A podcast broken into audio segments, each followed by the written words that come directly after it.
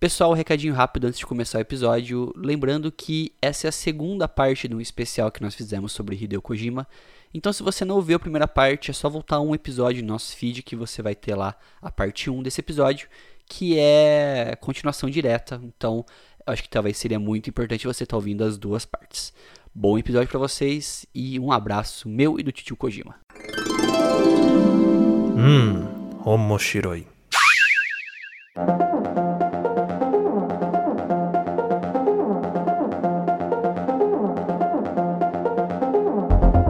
Olá a todos, sejam bem-vindos ao Omoshiroi, eu sou o Luiz Runz, estou aqui com o Gusta. Fala galera, beleza? Aqui é o Gustavo Lopes, do Papo de Louco e do Gambiarra Board Games, agora invadindo o Moshiroi também. É, crossover aqui entre os podcasts da casa. Esse podcast é onde nós discutimos assuntos relacionados a animes, mangás e tudo que envolve o universo otaku e da cultura pop japonesa. Lembrando que o Moshiroi é um podcast que pertence ao grupo de podcasts do Papo de Louco, se você quiser saber mais sobre esse programa ou outros, como o Gambiarra, por, por exemplo, né? Gambiarra Board Games, você pode acessar www.papodelouco.com ou seguir a gente lá no Twitter, que é Papo de Louco Underline, ou no Instagram, que é Papo de Louco Underline Podcast, ou nas nossas redes sociais pessoais, a minha arroba Luiz Hunziker, e onde é que a gente acha você lá, Gustavo, ou Gambiarra? Pode ser o arroba Kaira Sensui, que é um personagem Sensual. que eu inventei pra mim há muitos anos, e eu uso essa merda até hoje, né? E o arroba Gambiarra Board Games, que é, é o Instagram do nosso podcast, Gambiarra Board Games. Sim, e nesse episódio aqui hoje a gente vai estar tá surfando no hype, né? A gente vai estar tá aproveitando toda essa falação, todo essa, esse alvoroço, esse quebra-quebra, esse vucu-vucu que está sendo gerado por ninguém mais, ninguém menos que Hideo Kojima.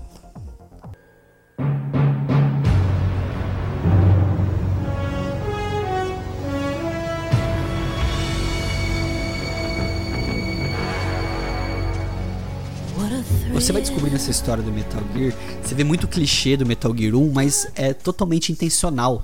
Porque é como se fosse assim, cara, as coisas se repetem. O... Isso é cíclico, entendeu?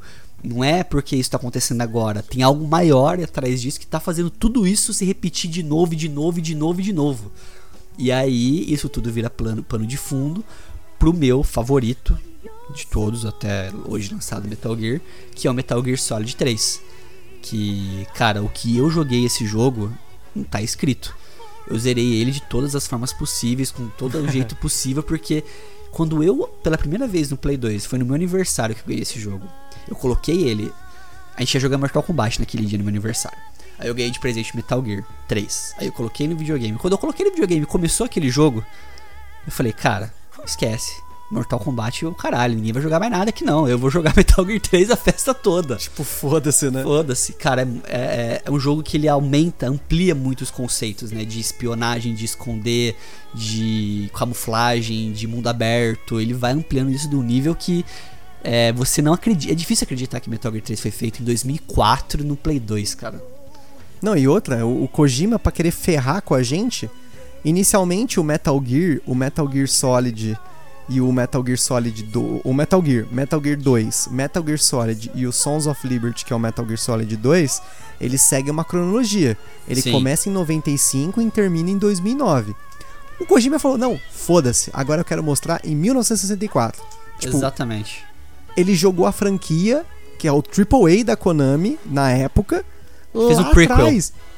Tipo, fazendo um prequel, tipo, muito absurdamente ambicioso. Porque ele tá colocando você na, no, na espionagem pós-segunda guerra, né? Tipo, Guerra Fria. E você tá colocando o outro personagem novamente, porque você não tá falando mais do Solid Snake, você não tá mais falando do Raiden, você tá falando do Big Boss. Sim. Tá falando pra... do Naked Snake, na é, verdade. É, pra, né? quem, pra quem não tá muito familiarizado, se você pesquisar na internet, no YouTube, você vai achar vários vídeos, tipo, contando a linha do tempo do Metal Gear. É muita informação. Vai ser vídeo, sei lá, de 3 horas, 4 horas, porque é muita coisa. Mas basicamente, o personagem que você joga no Metal Gear Solid 3 é o, o, Big Boss, né? Que no começo do jogo ele é o Naked Snake, né? Ele ainda não é o Big Boss que a gente conhece. Que é, em resumos gerais, né? Esse cara, ele é o vilão do Metal Gear, o do MSX que a gente comentou aqui, né, Gusta? Sim. Ele é o vilão do Metal Gear do MSX.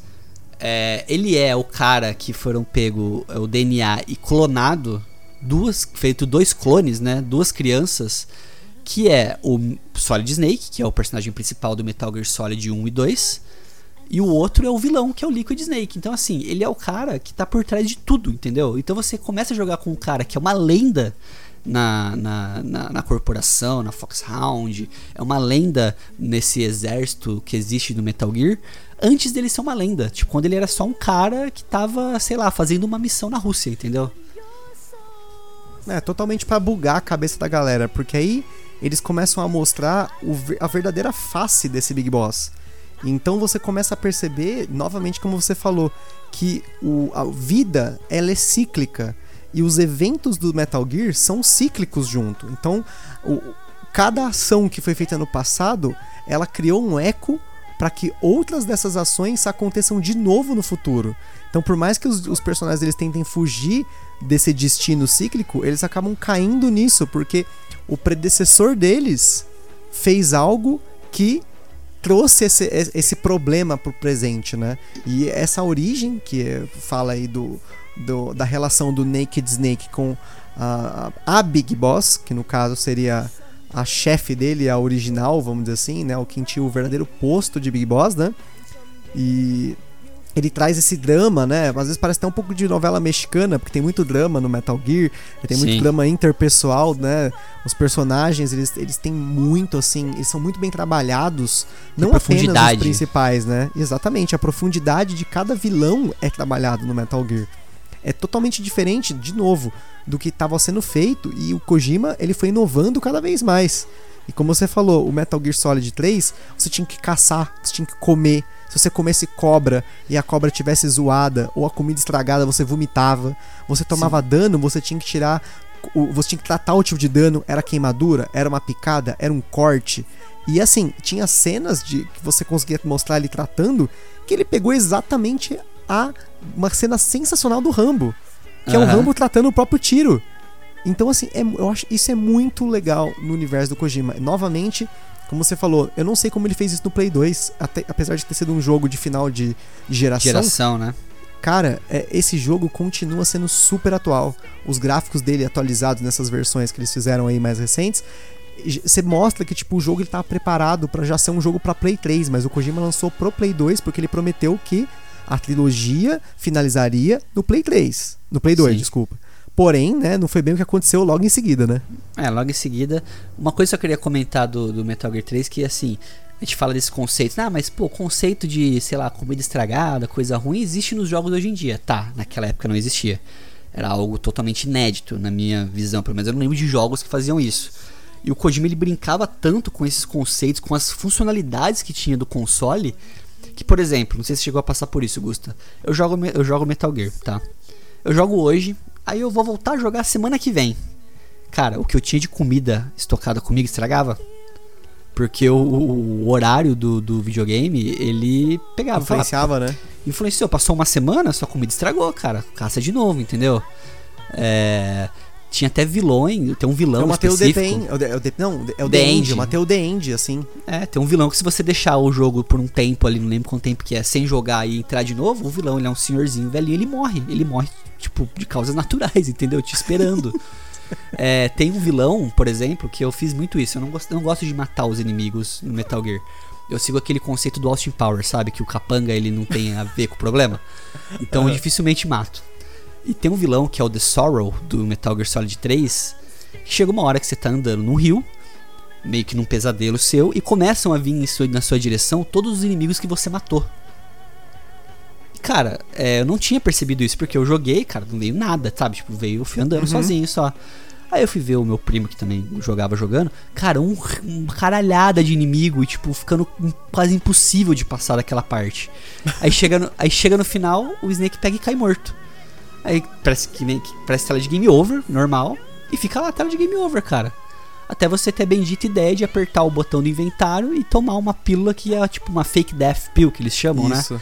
Que é uma pílula que meio que ressuscita o Snake. É como se fosse um, um negócio pra tipo, diminuir os batimentos cardíacos dele para ele voltar. Você toma uma pílula para ele voltar, ele volta à vida normal. Tipo, tá, o jogo não acabou, entendeu? Era só o Kojima brincando com a sua cabeça de novo, te fudendo. Pra variar, né? Pra variar. Mas o Gusta falou que era para acabar a trilogia no PS2, mas aí o Kojima falou: não, dá para fazer mais um. Metal Gear, 3, Metal Gear 4 tá vindo aí. veio pro Play 3. Não joguei Metal Gear 4. Não tive Play 3, não tive essa oportunidade na minha vida. Então, Gusta, Poxa. é com você. Não joguei Eu Metal não Gear. Eu, acredito. eu assisti todos os vídeos, vi tudo, mas nunca joguei. É, eu confesso assim que, assim, eu sou um pouco sensível quando fala de Metal Gear. E apesar de eu achar que eu não iria, eu chorei no final do Metal Gear 4. Sim. Porque o, o Solid Snake, a figura do Solid Snake, eles parecem muito com meu pai. E no final do jogo tem uma luta que, tipo, eu fiquei imaginando, tipo assim, meu, isso é o fim de uma geração, assim. Isso, tipo, me trouxe um pouco de, de tristeza, assim, sabe? Porque é um negócio muito. Foi muito emotivo, assim. É como se fosse uma despedida, né? Uma, exata, e é uma despedida muito forte. Tanto que, na época, quando saiu o Metal Gear 4, eu achei que seria o último. E, tipo, pra mim, assim, eu não joguei ele imediatamente quando ele saiu.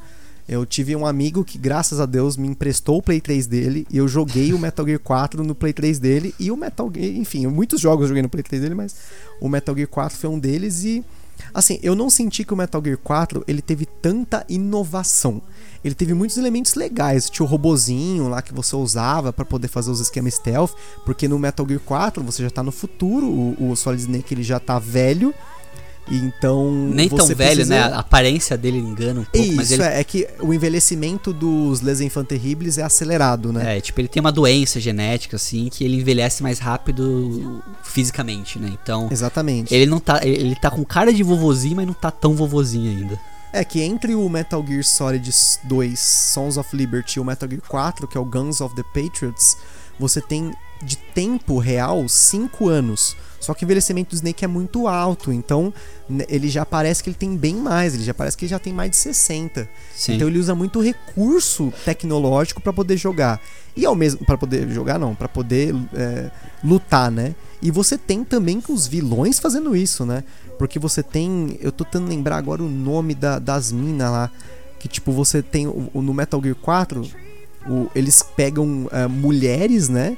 E eles transformam elas em tipo uns bichos assim, que são inspirados na, na Foxhound original. Então, se você tem, por exemplo, a Sniper Wolf, você tem um- uma vilã, né? Que é uma mulher que ela tá dentro de uma armadura de lobo e ela, eles tentam pegar o melhor daquele da eh, da Sniper Wolf, que é uma era uma, mo- uma mulher que no primeiro Metal Gear Solid ela era uma sniper, realmente até pelo nome, né? Sniper Wolf, Né? né? Enfim, e eles utilizavam o, eu não lembro se era o DNA dela ou alguma coisa do tipo pra criar esse esse super vilão. E a mesma coisa com Psycho Mantis, enfim. Então, eh, ele é um jogo que ele tenta concluir a história, mostrando a galera caçando o Solid Snake. Você já tem essa coisa meio futurista, assim. Então, ele foi um encerramento pra cronologia, pra história. É, ele se tornou, se eu não me engano, o melhor. Ele é- foi o melhor jogo, né? O Game of the Year. Da, quando logo que ele saiu, ele foi até aclamado como um dos melhores jogos da franquia do, do- da geração do Play 3, né? Sim. E, enfim, é, é realmente assim, se você não jogou, por favor, se você tiver essa oportunidade, jogue, porque pra quem acompanhou Metal Gear Solid desde o início, esse jogo é, é must, assim, você precisa é, jogar o jogo pra ver como que funciona, porque ele pega todas as, ele conecta os três Metal Gears de uma forma assim maravilhosa. Realmente É, o, é, o Metal Gear 4 é literalmente o fim da, da, da história. Então ele tenta pegar todas as pontas soltas que você ficou é, até o último jogo, até o quarto jogo, até o terceiro jogo ali. E cara, ele pega todos aqueles detalhes, né? Até, até interessante como o Metal Gear 3 ele é pano de fundo muito forte pro 4, porque muitos dos segredos que você descobre no 3 são os pontos de partida do 4, né? São as descobertas Sim. que você faz. Então, o Kojima ele foi fazendo uma base sem a gente perceber, aos poucos ali, pra ele falar, tá, ó, tem isso no primeiro jogo, tem isso no segundo, tem isso no terceiro. Tá vendo esses três pontos que a gente falou? Tudo isso aqui vou resolver aqui nesse quarto jogo. E é o que acontece, cara. Metal Gear 4, ele é realmente. Eu não joguei, como eu falei. Infelizmente, vou jogar. Tentarei comprar um Play 3 pra jogar essa bodega ou emular. Mas, cara, é um jogo que realmente é- é, ele tem essa, esse peso de fechamento, né? Mas não. Sim, e, não só pra, por- e só pra não dar uma canelada, é o nome da organização do Metal Gear 4 é The Beauty and the Beast Corps. E no caso dessa Sniper Wolf era Crying Wolf. Então você tinha do Vulcan Raven a Raging Raven. Você tinha a, a Logging Octopus, que fazia par, que era a counterpart do Decoy Octopus, que é um vilão que ele quase não aparece no Metal Gear Solid 1, né? Ele meio que morre numa cutscene. E você tinha Screaming Mantis, que era a counterpart do Psycho Mantis, que para mim é a luta mais cruel do Metal Gear 4. Assim, de longe, eu fiquei arrepiado jogando. Eu morri a primeira vez porque eu tava tão in, é, imerso no que tava acontecendo e tão apavorado com o que tava acontecendo que eu larguei o controle, eu respirei um pouquinho, depois voltei a jogar e assim eu matei ela, né? Mas aí, enfim, né? É. Mas mesmo sendo o encerramento de tudo isso, né, o Kojima ainda surpreendeu com dois jogos, um semi-jogo e um jogo, né? Que ele nos trouxe o Metal Gear Ground Zeroes, que era como se fosse um prólogo, né, do que viria depois, que é o Metal Gear Solid 5. Que também, para mim, tá no, nos melhores jogos do Metal Gear aí. Conseguiu. O Kojima no 5, é, é, eu acho que de história, não sei se você concorda, você de história, o jogo ele é um pouco irrelevante. Não sei se, na sua ah, opinião. Eu, eu, não sei, eu acho que assim, o, o, eu acho que o Metal Gear Solid 5, em relação à história, ele meio que tá ali pra terminar de conectar alguns pontos é. de outros jogos do Kojima, que no caso isso, tem mas, o Peace Walker, né, o Portable Ops e tal. Isso, mas eu acho assim, Metal Gear 5 é um jogo que, por exemplo, se eu nunca joguei Metal Gear, eu posso jogar o 5 que você não não é tão impactado, vamos falar assim. Correto. Porque ele, ele não traz aquele, aquela lore, aquele, aquela base de informações tão pesada que tem até o 4. Não sei se você concorda com isso. Ele, tem, ele não, dá uma. Eu, eu, ele, concordo, concordo. Ele dá uma aliviada muito grande para falar assim, pegar é, jogadores novos. Meu irmão, por exemplo, nunca jogou Metal Gear, jogou o 5, ele zerou o 5. E entendeu a história até o final. Tipo, não foi tão a fundo? Não. Mas aí ele se interessou e foi atrás dos outros e jogou um, jogou dois, por aí vai. É, então, assim, ele é um jogo menos pesado na história. Só que o que o Kojima revolucionou, na minha opinião, no Metal Gear 5, em jogabilidade, em estratégia, em formas de você é, é, entregar para o jogador um mapa, um cenário, um jogo, eu acho que é, vamos falar assim, do que o Kojima fez até hoje, em questão de jogabilidade, em jogo, tipo, em gameplay, o 5 eu acho que é a obra-prima dele. É, eu concordo, e assim, eu não gosto do Ground Zeroes. É, acho que é Também o único não. Metal Gear que eu não curto, porque eu achei que ele era muito quadrado. As mecânicas dele eram muito limitantes e você se torna, tipo, muito refém do que, do que você precisa fazer. E, que é o contrário do Phantom Pain, que você não é refém de nada. Você tem um mundo aberto, você tem um leque imenso de possibilidades, de habilidades, de armas, de, de companions. Então, é um, o Metal Gear 5 para mim, ele foi o que eu mais joguei. Se for contar, que eu platinei ele no PlayStation 3. Eu fiz 156 horas, eu fiz 100% do jogo, que não é necessário fazer 100% para poder pra platinar. platinar. Com 99 você já consegue, mas eu fiz questão, eu falei, eu vou jogar esse jogo até o fim, porque para mim o Metal Gear, o, o Phantom Pain, ele foi a despedida da franquia Metal Gear. Sim. Tipo, a franquia Metal Gear ela morreu no Phantom Pain. E eu não acho que exista uma forma de trazer ela à tona. E eu, eu tenho certeza que o Kojima não tem essa necessidade, porque acho que tudo que ele precisava ver e acontecer, ele fez junto com a Konami nessas franquias do Metal Gear.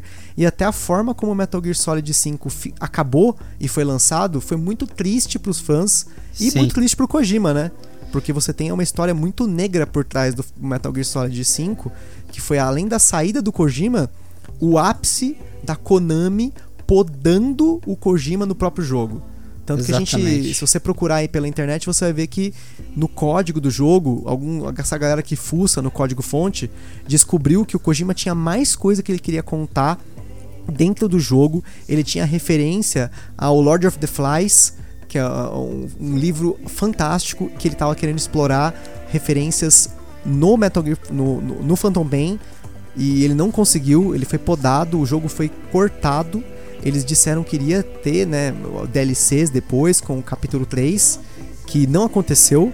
E, e não apenas isso, né, mas para quem não acompanhou essa época, o Kojima ele foi impedido de receber um prêmio Sim. do Metal Gear 5 numa premiação gigante, que agora me fugiu qual foi. Acho que era o Game Award. É o Game Award, né? A Acho Konami não, não deixou ele é, receber o prêmio, porque ele já tinha brigado, ele já tinha saído e assim, a saída do Kojima da Konami foi um baque muito grande para eles, né? Porque eles estão perdendo uma franquia atrás da outra, né? É, eu acho que a Konami saiu mais prejudicada que o Kojima, porque o Kojima com a saída dele, ele continuou com a Kojima Productions, né, que já existia, só que ele, vamos falar, é, mudou o foco né, da, dessa produtora dele. É, foi abraçado pela, Play, pela Sony, a Sony falou: Vem cá, Kojima, você quer então? Então eu te ajudo. E foi lá e deu liberdade que ele queria. Depois a gente vai falar um pouco mais sobre isso. Mas o Metal Gear 5 é muito claro é, o quão. É, é, é, menos autoral ele é do que os outros Metal Gears. Concordo. Você sente isso nele, entendeu? Você sente que o jogo tá muito scriptado em alguns momentos na história. Que é para fazer o, o, jogador, vamos falar assim, nos sentir desconfortável. Sendo que na verdade o Kojima ele nunca quis isso. Ele não quer que o cara fique confortável jogando. Ele quer que você fique desconfortável, literalmente. Ele quer que você fique curioso, vá atrás, é, questione. E é isso que faz o jogo do Metal Gear ser algo diferente, né? Quantidade de tempo que eu já passei em fórum de Metal Gear discutindo é, assunto, pesquisando. Não, mas depois dos créditos do jogo tem um som assim assado, o que quer dizer isso? Ou se você fizer tal coisa e for para tal lugar, você vai encontrar tal coisa. Se você usar tal item, vai acontecer tal coisas nesse sentido que é, é o que fazia o Metal Gear ser diferenciado e, e é diferenciado né, dos outros jogos que existiam e existem. E Metal Gear 5 eu vejo assim, o Kojima ele tentou colocar nele ali a, a, a assinatura dele no jogo. Senti muito pouco disso, né? Tanto que eu acho que é um dos jogos que tem menos cutscenes de todos do Metal eu Gear. Eu ia falar exatamente isso. Ele, ele tem tão pouca cutscene que a maior parte das cutscenes estão nos trailers do, do jogo. Exatamente. a gente não chegou a comentar aqui, mas quando o Kojima vai lançar um jogo, ele lança 850 trailers que ele mesmo edita trailers gigantescos, o Metal Gear com trilha Solid sonora. 5, com trilha sonora, tanto que tem um trailer para mim que é meu assim, é, ele é muito querido meu, que é um trailer do Metal Gear 5 que ele toca uma música do New Order que chama Elegia. Essa música também tocou no Stranger Things como trilha sonora do enterro do do como trilha sonora do enterro, lá, no, enfim. E, do... e assim, é, é. você tinha cenas nos trailers que foram podadas da versão final do Metal Gear Solid 5 porque o Kojima, ele mostrava coisas nos trailers de, do começo do jogo e até do meio, vamos dizer assim. Isso no, falando dos jogos que ele tá acostumado, ele estava acostumado a lançar até então. E você percebe que as cutscenes que aparecem nos trailers do Metal Gear Solid 5, elas já são cutscenes até do final do jogo.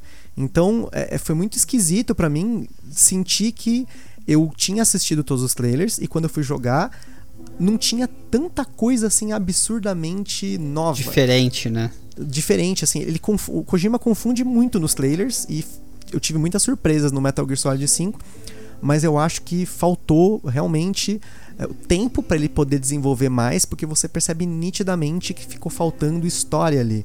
É, a minha impressão é que um terço do jogo não tá ali um terço de cutscenes, um terço de Sim. histórias, né? A densidade do Kojima. A jogabilidade do jogo é maravilhosa. Pô, eu não passaria 150, 160 horas jogando um jogo se ele não fosse bom. Mas. Tanto que porque eu não sou um cara mais de videogame. Eu não nem tenho videogame mais. Eu pego emprestado dos outros para poder jogar.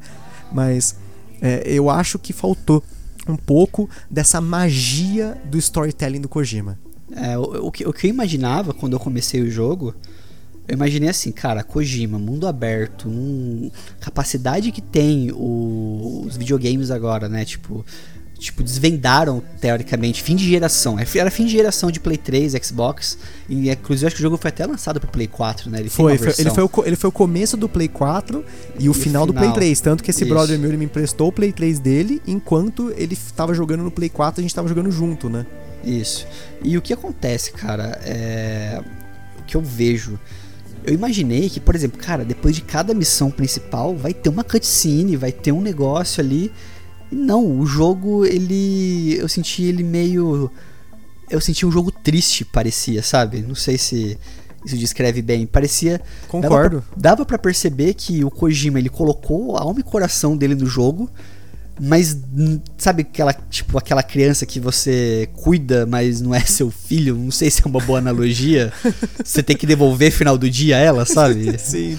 Você brincou o dia inteiro, mas tipo, não, final do dia isso não é mais seu, sabe? Tipo, é, é uma sensação assim que eu tive. E o Kojima, pelo menos eu não vi isso. Eu não vi ele em nenhum momento falando mal da Konami, assim, sabe? Não, é, não. O Kojima ele é muito polido, pra, como sempre. Muito. Né? Polido, assim, ele também é um cara muito reservado. Então, assim, ele tem esposa e filha. Ele tem uma, uma esposa e um filho. E, pelo menos, eu nunca vi a família do Kojima. Nunca vi. Ninguém nunca viu, na verdade. É, talvez esteja na próxima DLC do Death Stranding. Mas. é pior, né? É. Mas ele é um cara muito reservado, ele é um cara que não gosta de ser chamado de Kojima-san, por exemplo, né, que seria o tratamento formal, né, japonês. É, ele gosta de ser chamado de Kojima Kantoku, que é como se fosse tipo diretor, em, tipo, uhum. responsável pela direção, né? Kojima, diretor em japonês. E eu, eu, senti que o jogo ele não tava harmonioso assim, o Metal Gear 5. E deu para sentir tipo uma pontinha de tristeza do Kojima de largar Metal Gear. Eu acho que se ele continuasse na Konami, a gente poderia ter mais coisas de Metal Gear, talvez não cronológicas, né, não Metal Gear 6, por exemplo mas ele, ele dava pra perceber que o Kojima gosta de Metal Gear, ele se dedicou muito naquilo. E ver ele tendo que abandonar isso para trás e deixar na mão da Konami, eu acho pois que foi é. um, uma tristeza muito grande, cara, para nós e para ele principalmente. Sim, porque o que veio depois de Metal Gear aí foi Metal Gear Patinco e Metal Gear Survive, que tipo são dois não. péssimos jogos. É, Patinco, para quem não sabe, é aquelas máquinas tipo caça-níquel japonesa, sabe? Aquelas. É, é isso mesmo, né, Gus? Patinho com aquelas maquininhas Sim, de caça é, né? máquina de cassino. E para quem não sabe, a Konami ela é a principal produtora de máquinas de patinco no Japão. E ela percebeu que ela tá ganhando dinheiro com isso. Então ela tá investindo em patinco e jogo de celular. É isso que a Konami faz hoje, tá? É, esquece, não, você não vai ver jogos da Konami super elaborados saindo mais para consoles, pelo menos não tão cedo. Só se ela der uma reviravolta e surpreender como a Capcom fez recentemente, que mudou da água pro vinho, vamos falar assim, mas a Konami acho que meio que abandonou isso, infelizmente, felizmente talvez, né? Melhor abandonar do que ficar fazendo um monte de bosta. Com certeza, eu concordo. Mas aí veio agora aquele que é o Kojima fora da jaula, né, Augusta, que é para encerrar aqui esse episódio, falar um pouco do Kojima Unleashed, vamos dizer assim, né? É, e só um comentário antes da gente entrar no Kojima Unleashed.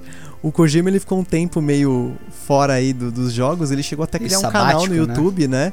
E ele comentava sobre filmes, né? Você comentou no começo do cast que ele assistia um filme por dia. E ele, no canal dele, nos pouquíssimos vídeos que tem, ele apresentou vários filmes muito bons, como um filme que chama Magical Girl, que é um filme, se eu não me engano, ele é espanhol, sobre um cara que tem uma, uma filha, ele não consegue se conectar muito bem com ela, e a filha quer uma roupa de daquelas Magical Girls, né? De, de anime, né? Aquelas, tipo, Madoka. Uhum. E aí a roupa custa muito caro. E aí, tipo, o cara quer fazer de tudo pra comprar, comprar, essa roupa. E, tipo, o filme é sobre isso. É um bagulho muito bizarro, assim, é muito bom. É tipo aquele filme lá do Schwarzenegger, lá do pai de brinquedo, brinquedo. lá. É. Exatamente.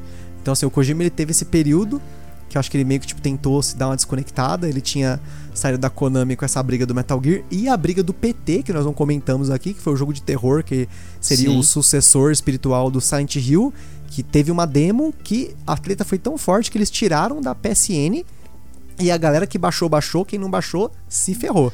E quem baixou e vendeu o videogame Sim. tá vendendo por preços astronômicos. Porque tem, já vi gente vendendo para mais de, tipo, sei lá, 5, 6 mil reais, um dólares, na verdade, né? O sim, console, sim. porque tem o jogo do PT lá dentro.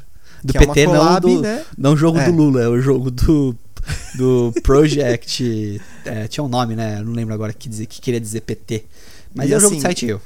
É isso, e ela foi uma collab entre o Kojima e o Guilherme Del Toro, né? Que para quem Sim. não associou o nome à figura, é o cara que dirigiu filmes como Hellboy e Labirinto do Fauno, né? E eu lembro que na época que saiu esse trailer do PT, o trailer não, né? O demo jogável do PT, o que teve de gente na internet, cara, foi uma loucura, porque eu assistia assistia mais e mais canais. Eu não tinha o videogame Play 4 na época, né?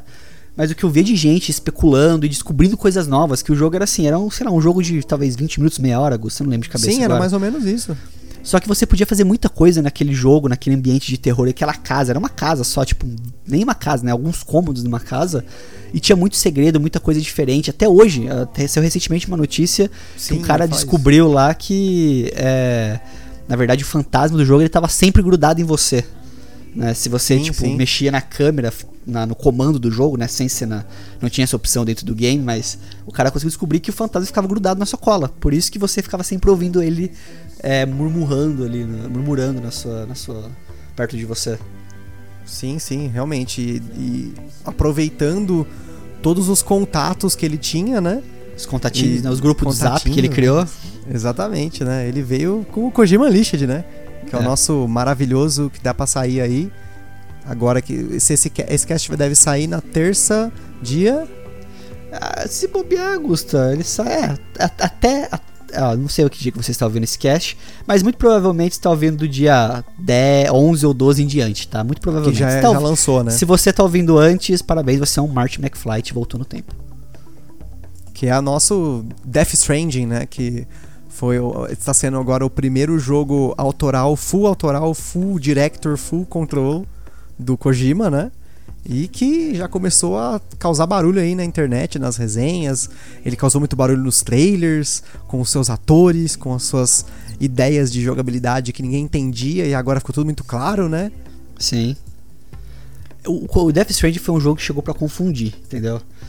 Eu nunca vou esquecer do primeiro trailer que eu vi do Death Stranding, que eu acho que foi na no Videogame Awards, que foi lançado lá no Spike Awards, que é aquele trailer com a música do Low Roar, Sim, que é I'll Keep Coming, que é aquele trailer que tá o cara, tá o Norman Reedus, um monte de pagadinha de bebê na mão dele, que pra quem não sabe o jogo tem o Norman Reedus, que é o Daryl do, do Walking Dead, que era pra ser também o personagem principal do PT, antes dele ser cancelado, né, do Silent Hill. Então ele tava nos contatinhos do Kojima, então veio pra Death Stranding. E cara, aquele trailer, ele me deixou com tantas perguntas, tantas, tantas dúvidas, que eu não parava de pensar em Death Stranding, cara. Eu fiquei, tipo, muito tempo só pensando naquilo. Claro que agora, próximo do lançamento, eu tô até um pouco de birra com o Kojima, que eu falo, cara, para de lançar trailer, já deu. Que eu não aguento mais. Todo dia, um, é, sabe o canal do David Jones? Sete vídeos ou mais todos os dias? É sete trailers ou mais de Death Stranding todos os dias. Eu parei de ver a tela porque chegou num nível que já tá insuportável. Mas é o estilo do Kojima de fazer divulgação. É, sempre foi assim. Mas é um jogo que ele tinha tantas perguntas e o Kojima responde elas tão facilmente, tipo, na, da, da forma que ele criou o jogo. E ele cria tantas novas perguntas que eu não sei o que esperar desse jogo, de verdade. É, eu não sei o quão, o quão eu vou me conectar com Death Stranding. Eu tenho certeza que eu vou me conectar com esse jogo. Mas ele parece ser um jogo tão único que eu, eu- sabe aquele jogo que você não sabe nem como é que você joga ele, sabe? É, não sei se você tem essa sensação também, Gus. Aquele jogo que você não sabe nem pra onde você começa, sabe? Eu acho que pra mim o Death Stranding ele vai ser o Twin Peaks dos videogames. Isso. ele vai ser um jogo que vai ser. Ele já está sendo, tá? Na- nas resenhas que já saiu da- na mídia, sem spoilers, porém já comentando sobre o jogo, eu já reparei que ele vai ser o Twin Peaks do- do- dos videogames, porque muitas pessoas não vão compreender o Death Stranding, a ideia, todo o conceito, as morais do jogo, porque até onde eu, eu vi, li, assisti e entendi, ele é um jogo que tem uma moral muito. Ele tem uma moral com relação ao futuro da nossa sociedade, com relação Sim. às nossas relações pessoais físicas e as nossas relações pessoais remotas. É um jogo Então, reflexivo. É algo reflexivo. Então, pelo que o próprio Kojima falou e muita gente está confirmando, as 10 primeiras horas do jogo são totalmente introspectivas. E não é todo mundo que tem paciência e nem assim. eu não diria compreensão, porque eu não, tô eu não quero chamar alguém, a pessoa de burra, porque ela não é que ela é burra. Ela pode Não não, tá se conectar isso. com isso. Exatamente, ela não está preparada para isso. Da mesma forma que as pessoas não estavam preparadas para assistir Twin Peaks em 90 e não estavam preparadas para assistir a continuação que saiu aí há alguns anos aí no Netflix. Ou até mesmo falando do próprio Kojima, as pessoas não estavam preparadas pra jogar o Metal Gear do MSX também na época. Correta, correto, exatamente. E, e, assim, você percebe que o Kojima, como ele tava full power aí, ele quis, até onde eu percebi, talvez não seja tanto assim o que reflete no jogo, pelo que estão falando, porque é um jogo muito longo e ele tem bem menos. Assim como Metal Gear Solid 5, parece que. Assim como Metal Gear Solid 5 foi. é, é, o o Death Stranding tem. O pessoal tem contado assim nas resenhas que ele tem um, um equilíbrio um pouco maior, mas ainda assim ele não tem tanto storytelling, porque o, story, o storytelling dele é contado pela viagem introspectiva do personagem principal, que é o Sam, que é interpretado pelo Norman Reedus. E aí Sim. você tem outros personagens aí da que se conectaram a pelas franquias do Metal Gear, como o Troy Baker, que era o dublador do Ocelot, que tá como pela primeira vez como ator e dublador no, no É, jogo, pra quem né? não conhece Troy Baker, você vai. Troy Baker, você vai. Nossa, Troy Baker. Pra quem não conhece o Troy Baker, você vai conhecer ele pelo Joel também, né? Do Last of Us, se eu não me engano. Foi o Troy Corre- Baker, né? Isso, ele é, o é, exatamente.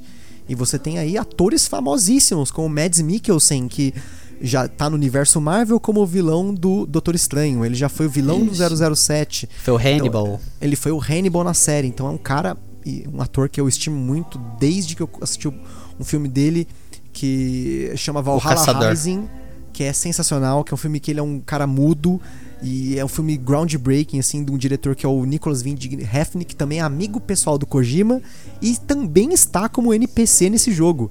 Então você começa a ver que o Kojima começou a usar os contatos do cinema dele para trazer é, personagens como o Mads Mikkelsen, a Lea Seydoux, que tem aí um monte de filmes aí na gama dela, mas acho que um dos mais marcantes que ela foi uma Bond Girl. É, você tem a Ela Lindsay fez, Wagner, também, né? ela fez também a Bela e a Fera, a versão francesa da Bela e a Fera. Com o Vincent Cassel, um filme muito Isso. estranho, mas enfim. É, fica, fica outro episódio. e tem a Lindsay Wagner, né? Que é a mulher biônica, né? Que ela foi Rejuvenescida. rejuvenescida no jogo, né? Exatamente. Cara, o que eu vejo assim, ó, Death Stranding, eu acho que vai mudar a forma que os atores e que a sociedade e que a academia ou o que seja vai enxergar videogame. Porque a participação desses atores no jogo, ele parece muito mais, vamos falar assim, um filme do que um jogo pra mim, na, na- nessa, nesse conceito, entendeu? É, dif- é, é isso que eu fico meio na dúvida do Death Stranding. O que, que, eu, vou, que, que, eu, vou, que, que eu espero de Death Stranding? Essa acho que é a principal pergunta. Que talvez nem o Kojima saiba responder. Porque é é um jogo que, pelo que eu tô percebendo nas críticas, nas resenhas, não sei se é a mesma coisa que você percebe também, Gusta, é um jogo que cada pessoa tá percebendo e sentindo, e identificando, experienciando uma coisa diferente. Sim, sim, e é por conta dessa viagem introspectiva, né? É a forma como a gente percebe a sociedade e as, e as relações interpessoais dela que influenciam na história contada no Death Stranding. Pelo menos é a impressão que eu tive das resenhas que eu li, dos trailers principalmente, e até das explicações do próprio Kojima sobre o jogo, né? Sim, eu imagino assim, por exemplo, existem muitos filmes, né, e séries e tudo mais, é, por exemplo, sei lá, falando sobre depressão. Se você é uma pessoa que não convive, não sabe, não nunca passou por uma situação dessa, felizmente nunca teve uma situação dessa, talvez você não se identifique com esse tipo de filme. Do mesmo jeito que se você é uma pessoa que, sei lá, não, namora, não é casado, nunca teve um romance na sua vida, você também não vai se identificar com um filme de romance, você não vai ter o senti aquele filme não vai te passar os sentimentos que você tem sobre essa, essa emoção. Sim, E eu acho que o. Metal Gear ele tem tantos sentimentos e situações envolvidas e críticas sociais, inclusive, nele, que se você não se conectar com essas críticas ou com esses sentimentos ou com essas situações, talvez o jogo seja irrelevante pra você. Eu acho que essa é mais a questão. É, eu acho que se você pensar e, sei lá, se conectar com alguma das situações do jogo, falar, opa, peraí, essa, essa, esse conceito do jogo eu me identifico. Realmente é algo que eu valorizo, ou já passei, ou eu entendo. Talvez o jogo te prenda. Essa acho que é a questão. Acho que talvez as críticas negativas do jogo são de pessoas que talvez não foram feitas pra jogar esse jogo. Talvez é, Sim, é di- não se é difícil- né? é, é difícil falar isso, que talvez um jogo que você não, você não deva jogar. Mas talvez o Death Stranding seja um jogo que talvez você não deva jogar. Se você não tiver condição ou não tiver preparado pra absorver as experiências que o jogo vai te trazer. Sim, eu concordo. E assim, as resenhas negativas. Porque eu li algumas resenhas negativas. E essa é a impressão que eu, tenho, que eu tive. Que a galera tava, tá com uma frustração muito grande. Porque muita gente tá indo no hype do Metal Gear, achando que o Kojima está fazendo um novo Metal Gear. E muito pelo contrário. O Kojima, ele sempre teve uma veia mais para essa coisa mais introspectiva, para até uma parte do terror, né, pro desenvolvimento de uma história de suspense, de mistério mais densa. E eu acho que o Death Stranding ele tá permitindo com que ele possa contar uma história nesse nível, porém com uma crítica social ainda mais forte que no Metal Gear. Então, essa galera que tá comentando sobre o gameplay frustrante, porque você passa muita parte do jogo jogando sozinho, equilibrando é, cargas, né? Porque assim, pra quem não pegou ainda o que é o Death Stranding, ele é um jogo que você é um motoboy. Você é um Uber Você é um rap, você é um rap. Você é um rap e você tem que carregar cargas pesadas, equilibrar elas em veículos podres e por uma paisagem complicada, com montanhas, com rios e tudo mais. E você tem que equilibrar isso, além do fato de que você tem os BTs, que são uns bichos que se conectam com outro mundo através da chuva que cai durante o jogo. E esses bichos eles estão ali para te atormentar e acabar com o seu jogo. Porém, a, assim, a morte nesse jogo ela não é o fim também, é uma coisa muito cíclica no, poética no também, né? poética, né? Ela causa um problema para você, mas ela faz parte. Então, você tem muitos conceitos diferentes dentro do Death Stranding. Então, essa galera que tá frustrada é justamente por isso, porque a galera achou que ia chegar, você o só de, o Sam Bridges Meter ia bala, o, né? o Daryl, né? Pô, só o Daryl. Vai ter o um maluco com uma besta e motoca e batendo na galera e matando bicho, mas é totalmente o oposto o jogo. Assim como Metal Gear lá atrás, era pra ser um jogo tipo Contra, que era só tiro, porrada e bomba, e você chega pra um cara, você tem que estar se escondendo atrás de caixa. É, e o, e o próprio Kojima falou, né, que o jogo. Hoje em dia, videogame você pode se conectar duas formas na história, né? Você pode contar uma história de duas formas. Ele fala com bastões, né, com varetas, ou com cordas. Você pode contar histórias combatendo algo, né? Que geralmente é o que faz os jogos. Você combate um mal, você luta contra algo. Ou você pode usar a corda para conectar as coisas. E o Death Stranding é um jogo de conexão. É, é, esse, acho que é o que as pessoas não estão talvez preparadas. Você não tá lá para combater algo. Você, claro que tem os inimigos do jogo e tudo mais, mas o seu objetivo principal não é combater.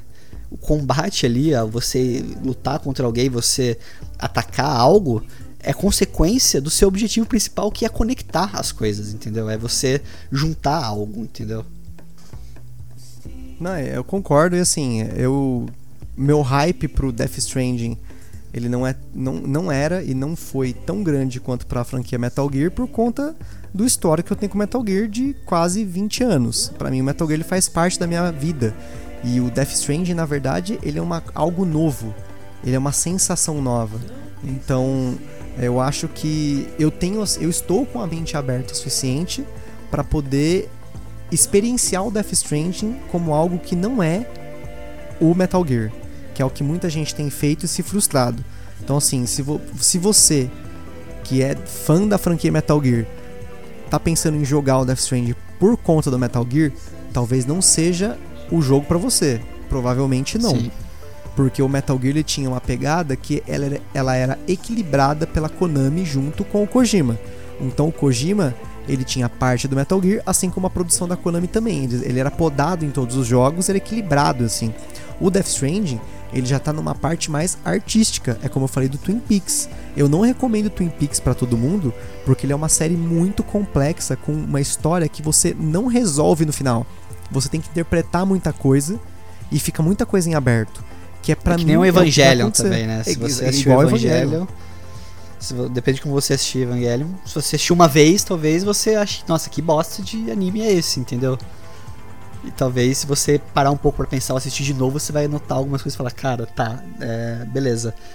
Absorvi mais coisas do que eu imaginei sobre isso, entendeu? Talvez seja essa a questão do Death Stranding. E, e, não só isso, mas uh, só assim, pelo menos para finalizar a minha crítica à sociedade pensando no Death Stranding, as pessoas elas estão muito acostumadas a receber histórias muito lineares e muito mastigadas.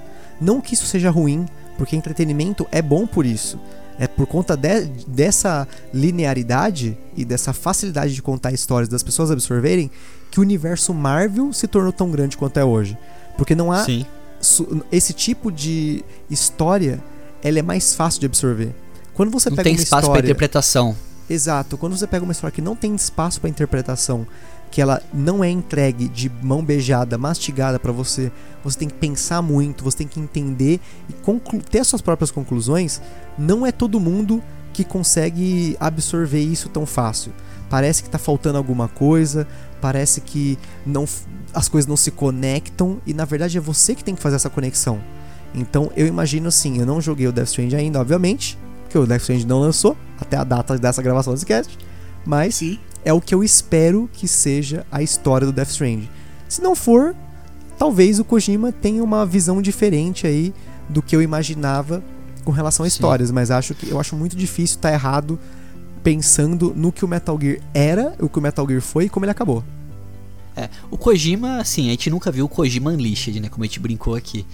Então, assim, o Kojima ele tá com full power. O Kojima Super Saiyajin God, sei lá. É, então ele tá conseguindo trazer as pessoas que ele quer pro elenco, ele conseguiu fazer a história que ele quis, ele conseguiu contar tudo do jeito que ele quer a história. eu talvez a gente não esteja preparado para esse Kojima 100% do seu potencial, mas eu talvez eu acho que talvez não seja questão de decepção. Acho que talvez seja uma questão só de abrir a mente e tentar ouvir o que, que ele tem a dizer para nós. e lembrar que, é não é Metal principal. Gear. E não é Metal Gear, é, não, não, adianta. Você não pode usar Metal Gear como parâmetro para Death Stranding porque são focos diferentes, objetivos diferentes, né? Não, não dá para você comparar, eu acho. Death Stranding, vamos ver como vai ser. Quem sabe num, num próximo cast a gente tem uma noção aí, né? Não é. sei. Eu não tenho expectativa de jogar ele tão cedo, mas espero ter aí mais se uma opinião. Né? Conseguir, né? Se a gente conseguir em algum momento jogar Death Stranding, a gente faz um cast só sobre Death Stranding. Mesmo que seja Demorou. lá pra frente e demorar muito, uhum. a gente fala da nossa experiência de Death Stranding, ou até mesmo fala mais de Metal Gear também, quem sabe, né? Sim. E espero que vocês tenham gostado. Continue com a gente aqui no Mochiroi. Sigam lá também o Gambiarra Board Game, também faz parte do, da família Papo de Louco. Segue o Papo de Louco também. Se tiver que quiser mandar algum e-mail, alguma sugestão, crítica, manda para contato@papodelouco.com. Espero que vocês continuem com a gente, siga a gente no Spotify, no seu agregador de podcast. Obrigado e até a próxima.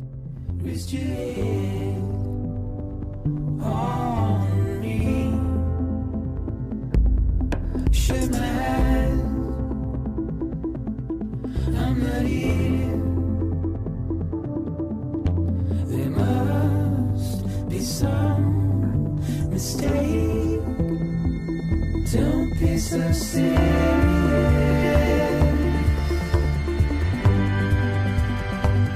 Don't be so serious.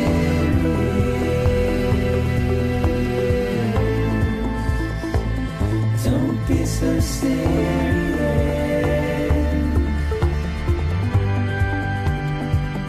Don't be so serious.